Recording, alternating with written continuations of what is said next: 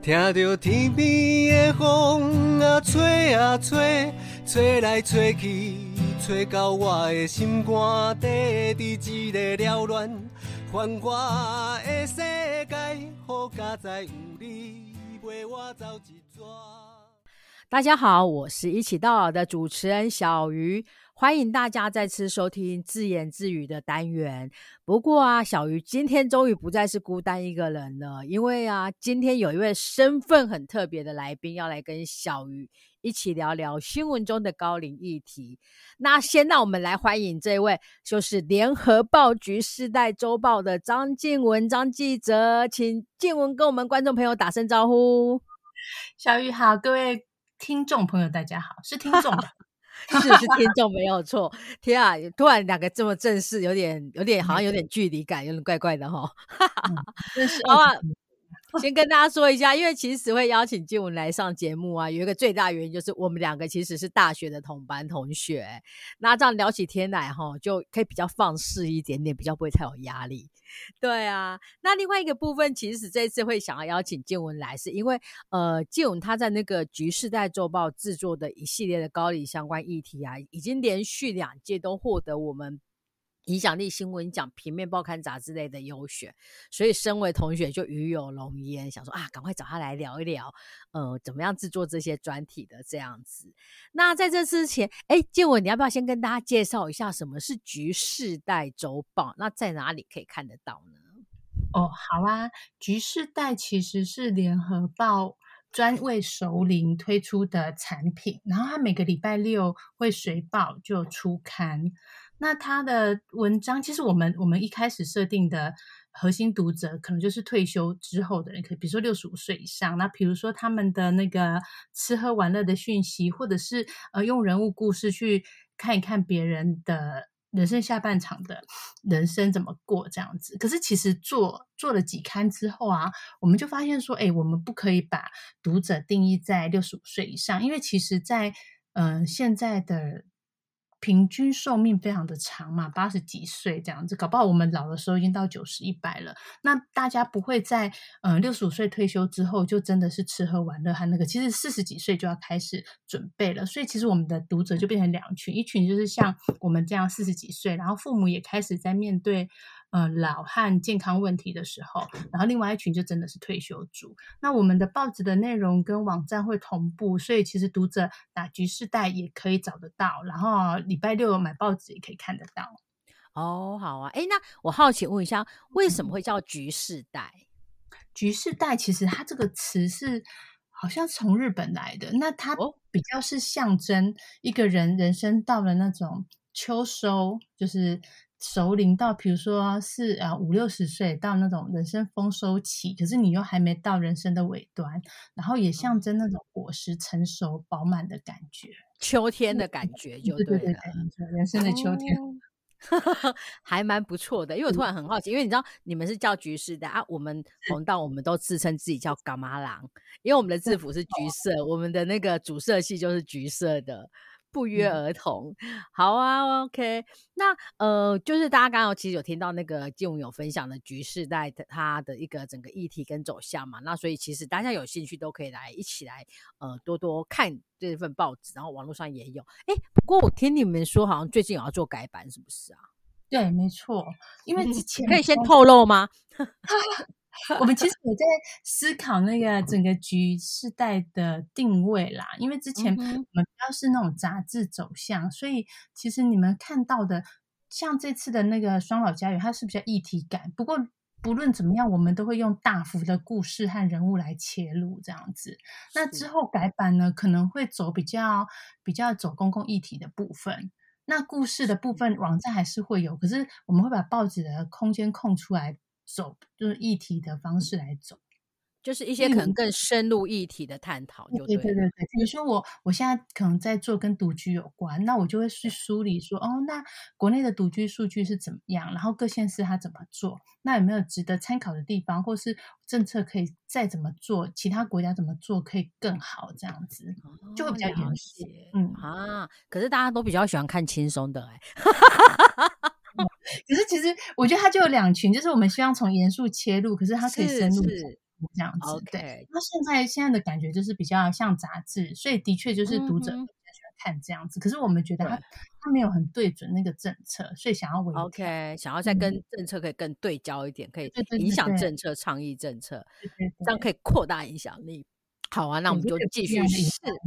拭目以待，这样子。哎，那呃，刚刚其实那个呃，建文有稍微提到双老家园嘛，那双老家园其实就是今天想要特别跟建文来聊一聊的一个主题。那呃，应该是说，我不晓得大家听到双老家园这四个字。脑袋里面马上联想的是他在讲什么东西。我我说真的，我在今年第一次看到，我是今年第一次呃看到这个名词。那我的脑袋以为说，哦，是要讲两个老人家互相照顾，就是呃以我们服务端，就老人基金会服务端，我们会讲老老照顾。所以我一开始就以为说，哦，双老家园讲的是老老照顾这件事情。但是深入的去看整个报道，才发现，哎，跟我们的想象不太一样，而且它可能会是一个更复杂、更难解的议题，哎。所以今天就请我们张大记者好好的来跟我们分享一下什么是双老家园。好，我先讲一下这个报道的定义好了，就是那时候我们定义双老家园，就是呃四十五岁以上的心智障碍者，比如说智能障碍啊、自闭症啊，然后或者是喜憨儿、唐氏症那种，或是脑麻这样子，配他的照顾者可能是六十五岁以上。那为什么他叫双老呢？因为我我以前是跑教育的嘛，那以前我们就很关注那些身心障碍儿童的权益这样子。那其实现在高龄的社会影响了每一个人的寿命都延长了，也包括这些身心障碍者。所以以前你你听到那些自闭症啊、自闭儿、喜憨儿那些都长大，而且他们因为疾病的关系，所以他其实老化的速度。很快，所以他们，比如说他们在四十五岁的时候，他整个身心和器官的退化，大概就是等于一般人的六十五岁。那他们的家庭会面临什么状况呢？就是他在四十五岁的时候就有六十五岁的整个健康状况了嘛。可是照顾他的父母其实也是六十五岁以上了，所以那样的家庭他的负担会更沉重，就是老的孩子加上老的父母，然后那个老的父母也会觉得说，哎，那自己。的生命可能也也慢慢到了尽头，那我这个孩子怎么办？这样子，所以他其实是多数那个心智障碍家庭所会面临的困境，而这样的困境就，呃，这样的家庭就越来越多。是是，所以我们就定义双老。了解。那目前台湾大概会有多少的家庭可能会面临到所谓这个双老家园的问题、双老一体啦？对，嗯嗯嗯，其实就是小鱼问的问题很好，因为我刚开始。定义这件事情的时候，我去卫福部找资料嘛，可是我其实是找不到这个数据的。怎么说？因为卫福部它它自己有一些统计数据，譬如说它有呃全国身心障碍者分年龄，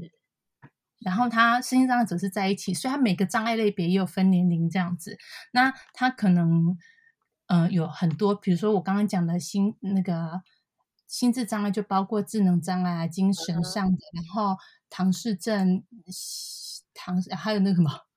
脑麻，就是自闭症，对，他每个不一样。然后，嗯，他满几岁是有，可是心呃障碍类别是揪在一起的。然后第二个是啊，我们定义的双老是四十五岁以上的身心障碍者加六十五岁以上的照顾者，他其实是看不到这个数据的。所以其实我并没有办法精确的捞出来说，哎，那现在整个台湾有多少的？家庭是面临这样的状况，他其实有照顾上的困难，然后他的孩子是没有一个地方适合他安老的。对我其实是捞不到数据，所以我只能用其他的数据来彰显这个议题的重要性，这样子。所以应该是说，呃，你刚刚你要例如说，目前现有的数据是可能有全台湾有一百二十万的身心障碍者。对。那但是我在想，他这个身心障碍者，他有包括身障跟心智障碍吗？那所以他是混在一起，没有分开。对，而且其实你如果真的去看他们的生活，嗯，身体的障碍跟心智的障碍，他会面对的状况很不一样。因为身体障碍，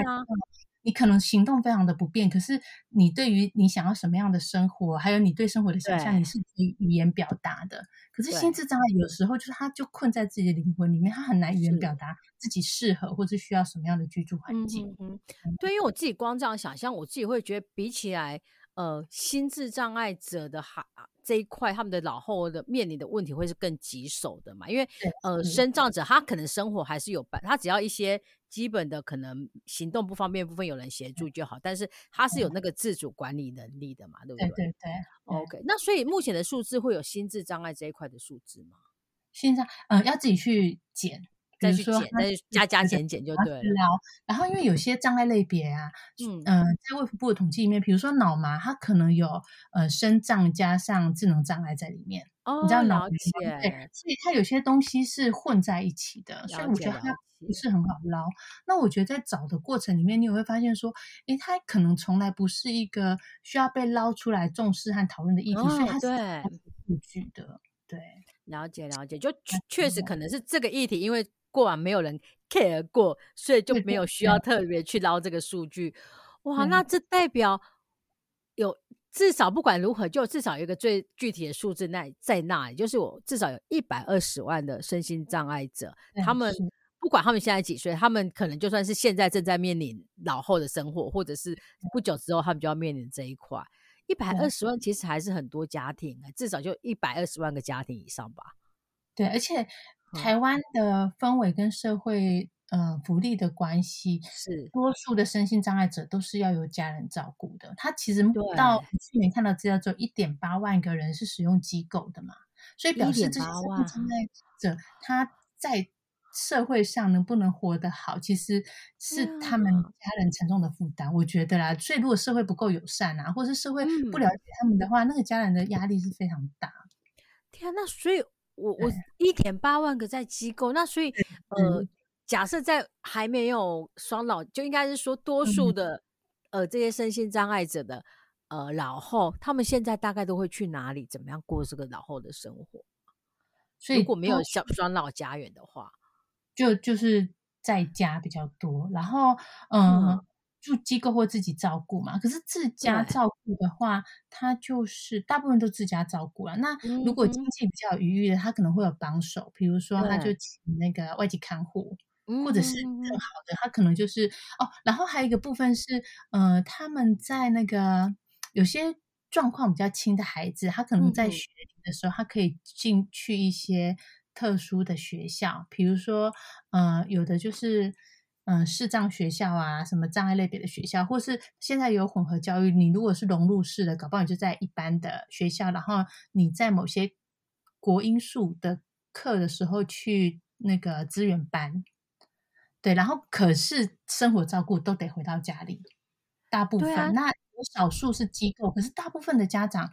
有资源的家长都会舍不得让孩子进机构，因为机构就是。然后你有吃，他就算是有照顾了。大部分了解，嗯，因为我自己脑袋里面刚刚想的会是，例如说，呃，前阵前阵子很夯的那个韩剧，那个《非常律师》啊，是，对，我就想说讲自闭症。那我那时候其实就想到是说，哇，像在那个剧中那个女主角，她其实就是爸爸在照顾她而已。然后我就想说，那如果她的爸爸哪一天老了过世了，那这个孩子怎么办？他有办法一个人在这个社会上生存下来吗？所以，所以你攸关社会能不能理解这群人？因为我觉得那个语音语，因为相关的讨论都有觉得他其实有美化自闭症嘛。当然，当然是对对对，要不然一般自闭症家庭是很辛苦的。之前我看到一个讨论是，嗯，有一个。嗯，自闭青年，他可能三四十岁，他在捷运上，可是因为他们就会有一些不自主的行为，那他可能坐捷运的时候，好像把口罩脱掉，吐了一个痰，然后他对面的小姐就制止他。然后，因为他们自闭症的情绪会有点难控制，而且你有时候不太知道他是什么状况下做这个行为。然后他制止他的时候，那个自闭症的青年就会有自责的感觉，然后他就开始打自己。可是打自己的时候，他拿那个小姐的伞打自己，那个小姐又很生气，所以他们两个就在那边纠结。然后旁边还有一个老人家，就从那个自闭青年的头打下去。然后整个捷运弄得很像恐怖攻击，可是其实不是，就是大家对他的行为不了解而已。嗯哼哼，然后后来新闻就有两派，一派就会说是很恐怖啊，那个捷运有那种危险人士，然后另一派的人就会说，其实如果稍微有理解，就知道他应该就是自闭症。那他的行为其实有时候你不要去理会他，他其实就会冷静和安定下来了，这样子。所以我觉得能不能理解这件事情，会让他们能不能好好的生活是有关系的。了解。那所以建文你在采访的过程中，呃，因为当然我知道你这次其实是有去采访一些已经有思考了一些对策，然后努力在思考这些对策的单位嘛。那可是有没有透过他们有没有曾经呃听他们分享过，就是有一些他可能真的是呃心智障碍者，我们现在不讲身障的部分，我们讲心智部分，他到了他的老后，其实是面临到非常悲惨命运的状况。有，我觉得他看那个那个心智障碍的严重程度，比如说那时候我在做专题的时候，嗯，这是去年的专题嘛，然后当年就有一个新闻是，我看一下哦，那时候是一个，嗯。七十八岁的陈姓老翁，他照顾他脑麻，因为脑麻其实是多重障碍。脑麻的女儿五十年，所以表示那个脑麻的孩子也五十岁了，就是符合我们双老的定义。可是因为他照顾的压力实在太大，然后那一阵子又疫情，然后他女儿纯粹只是因为牙痛。然后牙痛，因为脑麻怕感染，因为又比较弱，然后又疫情不敢送医，然后女儿就是一直痛，一边痛一边哭，就那个诚信老翁就会不堪其扰，也担也也觉得女儿受苦，他就用棉被把她闷死这样子，然后自己还轻生，然后后来他获救，可是他其实罪恶感和情绪也很不好，所以他就去对，所以这样的其实这样的新闻，它并没有很独特。它偶尔就会出现在我们的社会版里面嘛，大家应该是了解。好，那所以呃，应该是说呃，因为刚好搭着你举的这个案例下来的话，那其实像这些呃心智障碍者的家长们啊，他们在呃思考孩子的老后生活时，他们通常可能会面临最大的挑战或困难会是什么？他们最我我觉得最基本的是，他担心自己比活孩子活得短短，对，其实短对，就是我觉得就是在他们那个圈子里面，就会流传一句话，就是只要比孩子多活一天就好，这样子。就是如果你在对啊，因为他其实是很那个牵挂是很深的，也也蛮辛苦的，这样子，就是一种很卑微和朴素的愿望。嗯嗯嗯。然后像我那时候去访。嗯，我仿第一个是肯纳园嘛，那肯纳园那个就是推手彭玉燕彭姐啊，她其实那时候她的儿子很小的时候就确诊自闭症，然后在确诊自闭症的前后，她刚好发现自己乳癌三期，所以我觉得那个生命的迫切感觉的，她觉得没办法照顾孩子，就让她去催生。那时候肯纳园在。花莲的那那一个园区，就是他希望说，哎，那我建置一个有点小型的社区，然后里面很多自闭症的家庭，然后父母们可以互相照顾彼此，然后孩子长大了也可以互相照顾，这样子。那是他起初二十几年前在花莲弄肯纳园，就是因为自己觉得自己可能没办法陪孩子这么久。对，是。那除了年纪之外，你觉得他们接下来可能会遇到的更大的挑战会是什么？退战，我觉得他也会哦，也会。我觉得，因为父母其实不只希望孩子可以活着，也希望可以尽自己的力量让孩子活得好嘛。因为如果你只是单纯活着的话，去机构可能也是活着，可是他的生活品质可能不好。所以刚才我举那个那个彭姐的例子嘛，她她其实是一个还蛮有资源的家庭，所以她思考过各种。所以花莲彭那呃肯纳园收之后呢，她其实在那个桃园自己就是因为他是桃园人，所以他亲戚那在那附近可能有一些亲戚住在一起，所以他在桃园盖了一栋房子，然后让他的亲戚都住在同一栋。就有点像公寓这样子，然后他自己的孩子那时候孩子好像三四十岁，就住在某一家这样子，所以他就说啊，他试了两年，吉尔在那个那个氛围里面啊，比如说过年的时候大家就一起啊，然后也都是家人围绕着他，然后也很很很照顾他，也很爱他，可是吉尔总是会有一种这这个世界不属于我的感觉，然后因为吉尔他们自己有一群。那个自闭孩子一起长大嘛？他说，比如说吉尔的语言没有很好，可是他在那群自闭孩子里面一起去唱 KTV 的时候，大家没有一个人唱得完一首歌，可是他们就会很自在。然后他们一起工作的时候，他们就会觉得自己属于一个群体这样子。所以他，某个部分，他们也会觉得，其实对于所有的心智障碍的家长来说，他们也会一直思考说：，诶，那到底我的孩子是融入这个社会比较好呢，还是给他一个安全，但是他有同才的？我觉得他们其实一辈子都在思考这个问题。然后有很多的家长会进进出出，比如说他可能到机构，那整个机构都是同样障碍类别的，然后他可能也到社会里面，然后到一般的学校，然后让孩子。被丢到一般学校里面去适应一般的生活，这样子，我觉得他们也会面对这样的抉择跟问题啊。了解了解，这确实是一个很蛮考验家长的问题哈。哦，所以不过因为听你这样在讲，所以其实这些心智障碍者，他们其实有时候在他们属于他们的群体中，他们有时候其实是有办法一起相处的，就对。因为原本想象他们都是独立独立的一个个体。对，好，对，就我觉得，我觉得自闭症其实是一个很奇妙的疾病，所以，我我我其实不太知道他们那个小星球那个脑袋在做什么，怎么运转。我在采访啊，有采访另一个正爸，他是退休老师，然后他就是走另一个形式，因为他就会觉得像那个肯纳园那个太太。隔离式了，他希望他的自闭症孩子，他自闭症孩子叫正巧，是可以融入社会的。然后之前刚好那个林北啊，林口，林口新北林口有个社会住宅，他就对，还有规定要试出百分之三十做公益使用嘛，所以他就去争取说，哎，那那个百分之三十的部分可不可以租给我们一群那个自闭症的家庭？然后他们就是。在一般的社区里面，然后只是租几户，然后住在附近，然后他租了其中一户呢，就当办公室和，因为他成立了一个基金会，那孩子就可以去那边做一些手作活动啊，然后或者是说基金会里面的事务这样子，然后附近他也租了个农园，所以让让这些自闭症的孩子可以去农园做农作，因为其实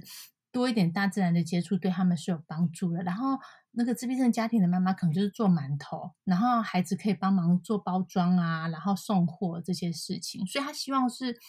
呃，即便他们是自闭症，他们也可以用不一样的方式在一般的社会里面生活。对，这就是我那时候看到另一种模式。OK，那你自己在看这两个模式，你会觉得哪一个模式可能会对父母来讲比较没有那么辛苦一点呢？嗯。我觉得，我我自己会觉得比较没有那么辛苦的是肯纳园，因为嗯，可是我觉得父母不辛苦，并不表示那对孩子是最好啦，因为要看孩子的特性跟他的适应。那我会说肯纳园比较没那么辛苦，是比如说他们在龙龙潭的肯纳园是，呃，你住进去之后，一开始孩子还。年轻可以自理的时候，你们是家庭的形式嘛？只是那边可能会有，呃，小助手、小助手，就是那个自闭孩子，他可以白天去工作的地方，然后可能也有餐厅。所以自闭症的孩子如果职训 OK 的话，他可以去餐厅工作，他是可以领薪水的。然后最后呢，他可能也有机构机构式的安养，所以当孩子没办法自理的时候，他可以进机构。他甚至是有一般的。养老的住所，所以当父母老了，他是可以住在孩子附近的。所以那个一条龙的方式会让父母有一个安心感。可是因为它是一个住家，所以其实进驻的费用其实是不便宜的。我记得好像一千还是两千万，就是你真的是要买买下那栋房子。所以如果你是自己有有房子，你可能就是卖掉所有的东西就住进去这样子。那正霸的方式是，我觉得你稍微就是。嗯，你虽然是五个自闭症家庭或六个好了，其实你除你们的共同点，除了孩子都是自闭症之外，其实你们可能是没有一起生活过，或是你们没有共同的价值观的。那这样的一群人要一起生活，其实大家对于自闭症共同生活这件事的想象就不一样。所以，比如说我那时候去访正大的时候，我觉得那个理念很好，可是我我有感受到。做的过程里面是辛苦的，因为你要去张罗那么多人的事，然后再加上可能农场啊，或是馒头店也有会是一些营收嘛。那那些营收怎么用，然后怎么怎么付出跟回馈之间怎么合理，这件事可能大家的想法都不同。我觉得那个过程会是还蛮辛苦的啦。了解，哎，不过呃，你呃提到正霸的这一块，我刚刚脑袋里面闪过的另外一个问题是，因为它其实还是在一般社会大众的住宅里面，然后可能几个呃自闭症的家庭，他们比较凝结在一起。可是对于同一栋大楼或公寓的其他租户，他们的接受度呢？因为我觉得，如果当社会大众对自闭症不了解的时候，他们可能会有很多。呃，夸张的想象或忧心，那在这一块上，会不会其实也是会很耗费这些家庭他们的心力呢？我目我那时候去的时候是倒是没有这一块，可是因为我那时候去的感觉是，通常呃自闭症孩子或是青年在在大楼里面的时候，都会有一个成人的陪伴，就在一起，然后可能。那栋楼人大概都认识这样子，而且他们好像是分散，并不是一整栋。比如说一整栋一半都是自闭症，一半不是。他们可能就是了解园区，然后每栋，然后倒是倒是他说郑爸有说，嗯，他们那边就变成说有些嗯商家会反而很友善，他们的孩子就会知道说哦，正巧你来啦，那什么什么之类，或者是他们有时候不小心就拿走了东西，忘了付钱。也可以理解，然后就就直接跟家长说：“哎，那叉叉叉刚才可能忘记付钱了，怎么样？怎么样？”就是我觉得他对他有理解的话，其实对他们来说是一个比较安全和友善的环境。嗯嗯嗯，对。那不知道一年后状况是怎么样？了解。不过确实，如果说我我刚刚提的是说，可能当大家在不熟悉这群孩子的情况之下，会有的担心想象。但如果说其实有一些好的措施去。引领这个社区的人一起，呃，了解这个疾病它有的状况。哎，自闭症是可以讲疾病吗？算是还是它是一种症状？一种疾病，一种疾病。对，那确实，如果说可以跟有一群社区里面的人一起来认识这一群人，或许搞不好反而可以是加分的，反而是大家一起的去呃友善这样的孩子。就像我们以服务老人家来讲，会讲所谓的呃呃呃。失智友善社区之类的，或者是对对对，类似这样的概念哦。那除了这两个模式之外，还有没有其他的类型？目前在国内的部分，嗯，有一个是比较嗯历史悠久的，是新新路。新路它其实有一个叫社区家园，那它的模模式就是它会在社区里面租一栋公寓，然后那栋公寓里面可能是呃可能是轻中度。没有办法重度，因为重度可能生活自理都需要有助理进去照顾。轻中度的心智障碍者，他们就住在一起，有点像是，比如说单身的人在外面也会住公寓嘛，然后一人一间房，然后共用公共空间这样子。然后他们白天的时候呢，就会各自去我刚说的小助手工作，或是工厂实习工厂工作。然后比如说，嗯，八点去工作，五点回来，然后晚上回来的时候。好像就是有一个人一起煮饭，然后一起吃，所以他可以过一个家庭式的生活。然后，比如说，他也可以去去买东西。那不过这样的那个这样的那个形式，其实一开始是一群家长跟新路基金会成立的，然后在好像在北市文山区那边。那它是，我觉得它是一个很不错的形式，只是它需要的资源，不论空间跟人力上面是非常多的。相对于机构，因为机构它就会很强调效率嘛，就是一个人可以照顾多少个人，对他们来说都是要很讲究的这样子。这是新路，然后还有一个是，嗯，还有一个是，嗯，还在建制中的。因为我这次有访那个脑脑麻协会，嗯哼，对，然后那个脑麻协会的那个。秘书长卓碧金他自己就是一个脑麻的家长，这样子，然后他就说，其实哈，即便是机构啊，脑麻几乎就是脑麻跟自闭啊，几乎就是机构最常拒收的，因为非常难照顾。然后脑麻的更麻烦，是因为他除了心智不容易理解之外，他还合并着多重的那个身身体的智障嘛，所以他可能要。要扶啊，所以他们后来自己决定，因为台湾现在有七万多个脑麻家庭，其实有面对问题，对，光脑麻就七万个，然后他们就决定自己找地盖一个脑麻家园，然后他们期待的脑麻家园就是像呃新路这样子，是用家庭的形式，然后可是他又希望做到肯纳园那样，所以他希望每一栋看起来是家庭形式，可是它是一个园区，所以家长如果要去陪。的话，他其实也有住宿的点可以住这样子，然后他可能有简单的医疗的的的服务这样。嗯哼哼哼，了解。就是大家各自就在发展不同的模式，对，在努力这样。而且我觉得这些，我做到后来会觉得说，哈，其实父母心永远跑得比政策更快，因为你的孩子就一天一天长大，一天天老去嘛，他们就真的没办法等政策完善，所以这些都通通从家长出来的。嗯哼哼哼，那所以你自己这样。看完做完这整个专题呀，感觉应该是蛮沉重的一个议题，就是你会看到 这群长、这群家长们，他们还是很持续的要不断的想办法，就算可能已经小小小的有些呃模式或成就出来了，可是他可能要走的路也还都是还很远，然后可能相对来讲，社会甚至是政府其实对这个议题其实是没有什么在关注的，所以自己怎么样在看这整个大议题呢？我嗯。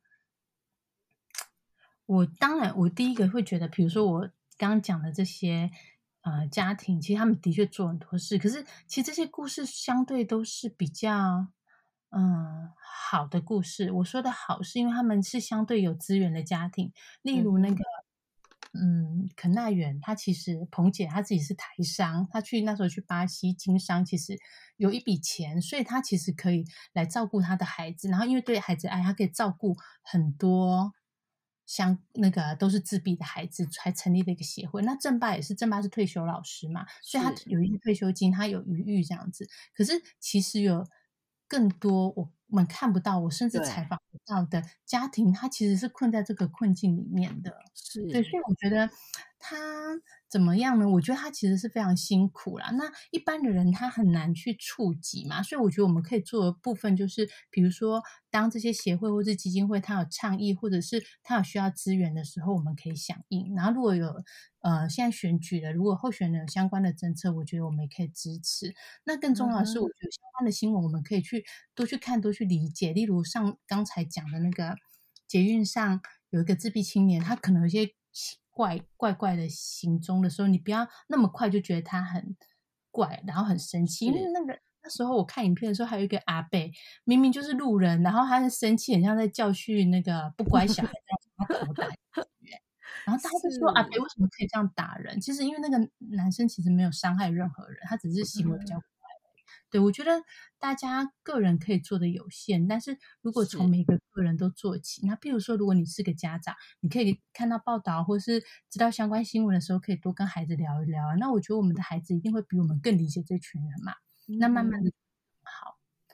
对，然后 OK，像我呢，嗯，你说。我我因为我想突然，因为你刚刚聊到呃更了解这一群人的时候，我突然想到，其实，在你这一次的专题里面有一个领域，我自己觉得这会是一个很大的挑战啊。就是其实，在所谓的心智障碍里面，有一群是叫做失觉失调症。对，是，对，我觉得可以跟我们聊聊这一块，因为我觉得目前社会上对于这个症状，我觉得其实应该会蛮无。应该是大家对听到这个症这个症状，大家可能就会吓得想要跑很远。我觉得有一点点污名化的感觉，所以我觉得这一群人他们的协助会不会是可能更是难上加难？可以聊一下你在采访的时候。对我那时候是访到，嗯，台湾有一个做视觉失调很很大本营的，就是玉里疗养院，所以他们的那个疗养院里面，其实收的病患都是视觉失调的。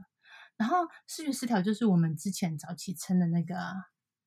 精神官能症，哎，是吗？是，好像是。我刚刚也在想，他本来是讲讲什么？我记得好像有另外一个名称，名化是有那个，对对对，那就是对。然后人家说的什么神经病之类的啊，反正精精神分裂症是不是？对对对，精神分裂。对对对对对，是。我对我对这个病症没有很。大的理解啦，只是我讲一下我那时候采访的，就是那时候我就访他们的一个社工师嘛，然后我觉得他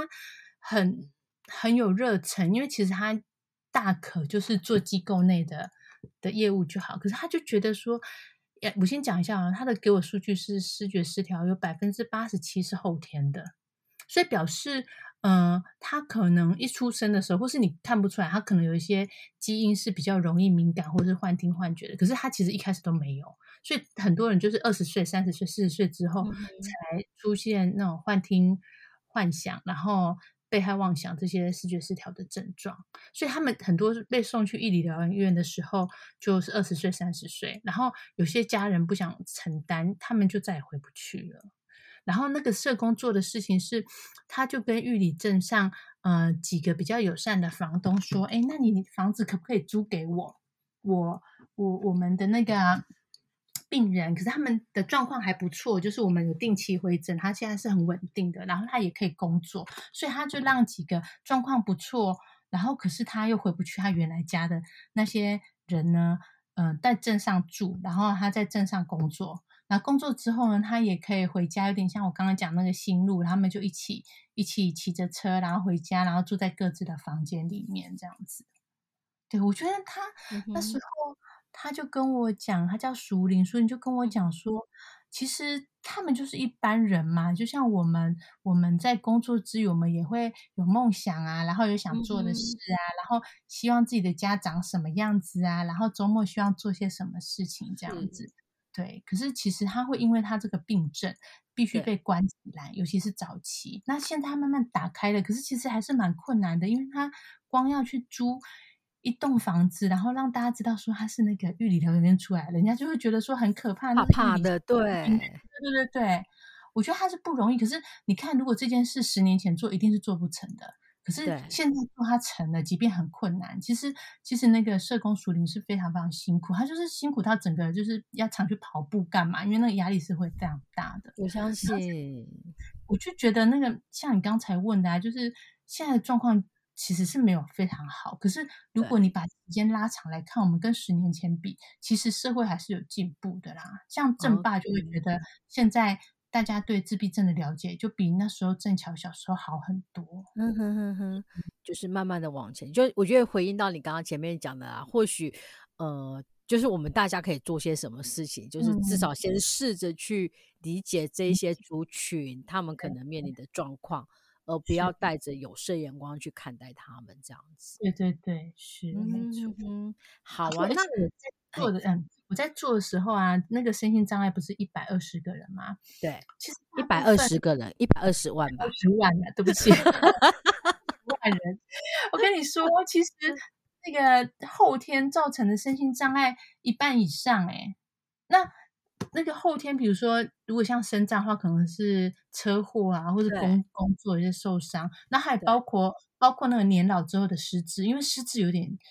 跟自闭症一样，对，难以。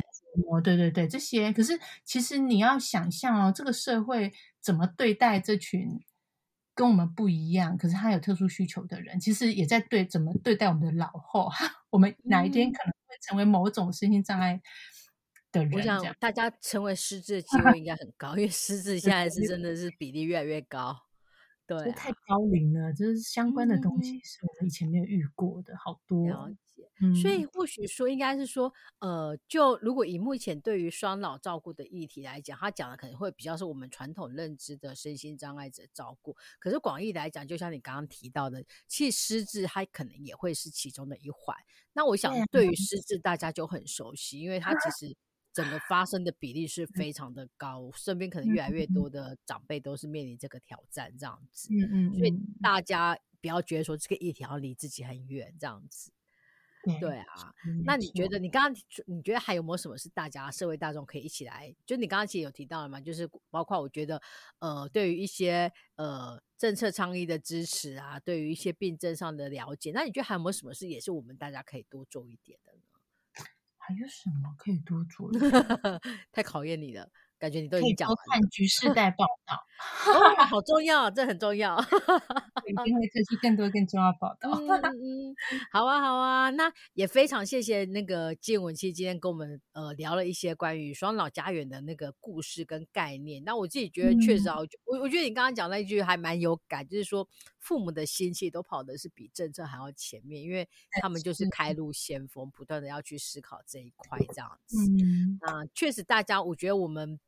我觉得这群他真的在台湾来讲，目目前来看，应该真的是相对小众。那但是因为小众，不要因为小众就不去重视他，因为我觉得他其实可能都会有机会成为我们一个很好的一个学习的榜样吧。我自己在想，对，学习怎样去面对跟接触不同不同于我们的一个族群这样子。嗯，好啊，好啊，那呃。那个也很期待明年的新闻奖，我再次看到金文上台领奖哦，要加油！好啊，好啊。哎，不过最后面还有一点点时间，想要跟你聊一个比较轻松，然后比较跳脱新闻议题的东西。因为啊，其实我们在讲，呃，就好像我们自己在推动这个影响力新闻奖的过程中，我们一直想要去促进的是叫做跨域对谈嘛。那其中有一题就是很多的社府单位都会很想要聊的是说，那到底。媒体是怎么样来回看社府团体的媒体经营这一块？那所以我想，哎，问问看，那以你自己来讲啊，因为我相信。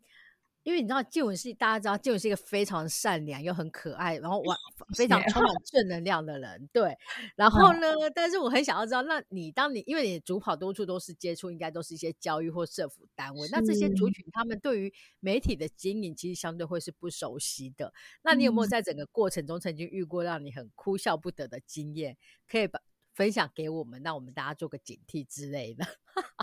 或者你觉得有很好的经验的也可以。我觉得红道蛮好的，这就不好意思了。可以先不讲红道没关系，讲讲其他单位也没问题，不讲单位名称也没关系。对啊，我觉得倒是有没有让你觉得在跟社服团体接触的过程中印象比较深刻的？哎，可能我都没有被经营吧，所以我觉得我都自己去，嗯，就是对我来说，社服团体就是我找题目的素材。对。可是我其实我不会，因为我不是 daily 的记者，所以我不需要你们什么东西过来我就要接啊，我就放。然后等到我需要就主动。你会不？因为像我们以前我知道，像可能以红道来讲，我们这几年其实比较呃找了一些可能像类似我有媒体背景的伙伴进来做媒体经营这一块。但在更早以前，其实如果是纯粹社工的时候，他们有时候对于媒体的需求会很固定。他就说啊，这个没有，我们没有办法协助，就把你婉拒掉了。会不会有时候你会遇到类似这种状况呢？我觉得他们都告诉你说不行，我们要保护个案，你不能来采访之类的。因为我自己待过那个社服团体，我待过非营利机构，所以我其实还蛮知道说，哎，什么样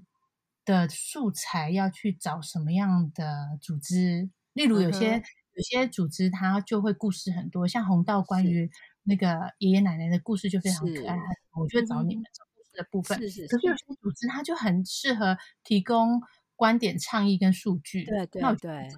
对，就是我觉得自我自己比较会去分类，就是我面对的社服团体可以提供我哪种类型的素材。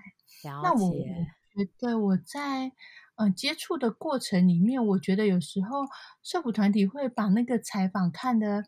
嗯，太严肃慎重了。其实，比如说，我可能是我某个访某个观点，其实只要一个小小的故事，或只是电访而已。可是他们的那个媒体窗口，可能就是会慎重以待的，知道说我几月几日，然后大概几个字，然后还有哪些人，然后还要干嘛？就是这种东西会造成我有点困扰啦。因为有时候在做议题的时候，你你会在呃受访者进来。的东西的时候，再发展新的东西，所以我我会有一个简单的地图，可是我不会把所有细节都画出来。那其实我只是想要，比如说找你们的负责人聊一聊而已。可是我要回答你的问题，比你们负责人可以给我的东西更多。有时候会这样子，可是我觉得他纯粹是没有经验，他没有恶意，只是会有点。我懂，我懂。我的，因为我觉得因为你看，像这就像你刚刚讲这个，他确实他可他他就是可能没有媒体的经营概念，对，所以他就可能会把你当成例如可能是一般的参访团来对待，所以你可能要帮他填表格。我也不是，我也不是编导。所以我没办法说你想写什么就写什么，我得看状况，所以我现在没办法回答你这样子。哇，塞好，哎，这还蛮有趣。可是我觉得，哎，你知道像为什么我就会很想要问问你这个问题，就是因为这种东西就是很实际，就将来像假设我们有机会跟不同的社服团体交的时候，就可以让他们知道说，哎，你们要去思考，就是在面对媒体需求的时候，其实只要抓重点，然后应该要知道他们的，他们有一些弹性调整空间，而不是一板一眼的。把它套进你们的格式里面，这样子。而且像我这种做专题的，我觉得我就比较有余裕可以访很多人，然后慢慢再撒网。所以我一开始的初步采访一定是撒网子下去访嘛。那搞不好我访了他一个小时，我可能只扩了他一句话，也是有。你就你就很怕他太期待，他就会很失望。哇，这哎，这好很好的建议，我把它收纳起来。对啊，对啊，对啊，很具体的建议。好啊，好啊，那再一次谢谢金文今天来上我们的节目。那大家也要有空多多看看那个，我觉得那个联合报真的是以前都叫直报嘛，质感的质。我真的觉得这几年联合报在专题这一块是真的让我非常的敬佩。加油，加油，加油！好故事，谢谢 金文。那有机会我们再一起聊喽，哈，拜拜。